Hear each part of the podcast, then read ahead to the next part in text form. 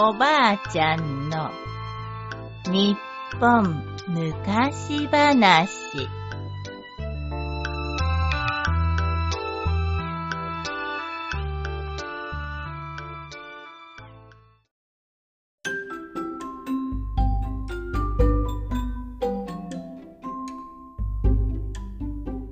おだてて鼻が高くなる。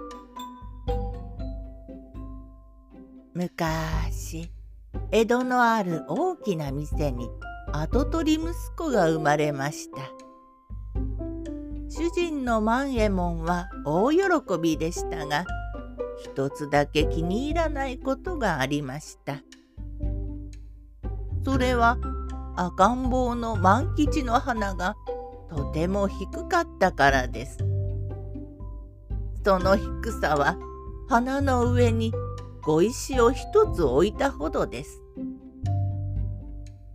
主人は万吉の花を乳母につまませたり花を洗濯ばさみで挟ませたりしましたが一向に効き目がありませんでした。ある日主人とおかみさんはこんな相談をしました。大工に頼んで花の中に柱を立ててもらうか。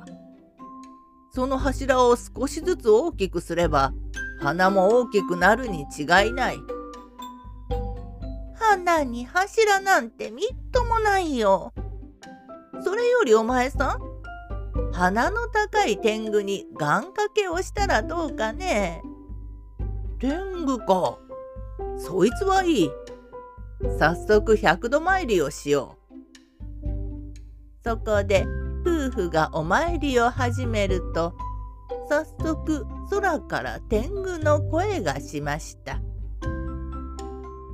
鼻を高くするには高慢になればいい。高慢とはどうすりゃ高慢になるんで？簡単なことよ。お前はかわいい。お前は賢い。お前は偉い。と毎日おだててやるのだ。さすればすぐ天狗に。えいや、鼻が高くなるわ。なるほど。ありがとうございました。そこで主人は家に帰ると店の者はもちろんのことお客にまで万吉を褒めてくれるようにと頼んだのです。万吉はかわいいね。万吉は賢いね。万吉は偉いね。すると不思議なことに万吉の鼻が少し膨らんだのです。おお天狗の言葉通りだ。やがて万吉が5歳になると相撲取りに頼んで相撲の相手をしてもらいました。相撲取りは負けるとお金がもらえるので喜んでわざと負けてやりました。すると万吉は鼻を突き上げてにっこり笑います。えへおいらは力持ちだ。何しろ天下のお相撲さんをぶん投げたのだから。万吉は8歳になると有名な絵の先生に絵を習いました。主人からたくさんのお金をもらった先生は万吉の下手な絵を褒めちぎります。いやお坊ちゃまは筋がよろしい。この筆の線は特に見事だ。まこと力がみなぎっておる。この猫などまるで生きているようだ。猫じゃない。虎だよ。ああ、そうそう。いかにも虎です。加藤清正がお坊ちゃまの虎を見たらブルブルと震え上がるでしょう。万吉が14歳になると漢文の先生がやってきました。この先生も主人にたくさんのお金をもらっているのでとにかく万吉を褒めちぎります。こうして誰も彼も万吉を褒めるのでついに万吉の花は天狗のように高くなったのです。そんなある日天狗が万吉の噂を耳にしました。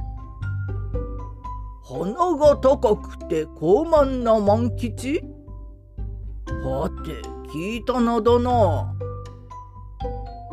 おおそうだ以前に子供の鼻を高くしてほしいと頼まれたことがあったがあれが確か万吉だった。さてはおだてに乗って傲慢になりすぎたか。よし一つ懲らしめてやるか。そこで天狗は万吉を連れ出して万吉に言いました。万吉お前は相撲が得意だそうだな。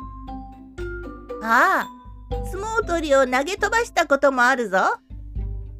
ならば、この古天狗と相撲を取ってみよう。いいとも、古天狗など簡単に倒してやるぞ。万吉は古天狗と組み合いましたが、万吉はいとも簡単に投げ飛ばされてしまいました。その時万吉は地面に鼻をこすりつけて鼻が少し縮んでしまいました。万吉お前は絵がうまいそうだな。ああオラは天才だ。筆と紙をよこせ。万吉がさらさらと描いた絵を見て古天狗は吹き出しましたなんだこれは？猫か？バカを言うな。これは虎だ。うひゃひゃひゃひゃひゃ。これが虎。5つの子供でももっとましな絵を描くぞ。うひゃひゃひゃひゃひゃ。古天狗に大笑いされた万吉の花がまた小さくなりました。よしならば学問だ。何でもいいから質問してみろ。万吉は自信ありげに言いましたが、古天狗の出す簡単な質問にも答えられません。こ、こんなはずでは。すっかり自信を失った万吉の花はみるみる低くなりとうとう元の花ぺちゃになったということです。おしまい。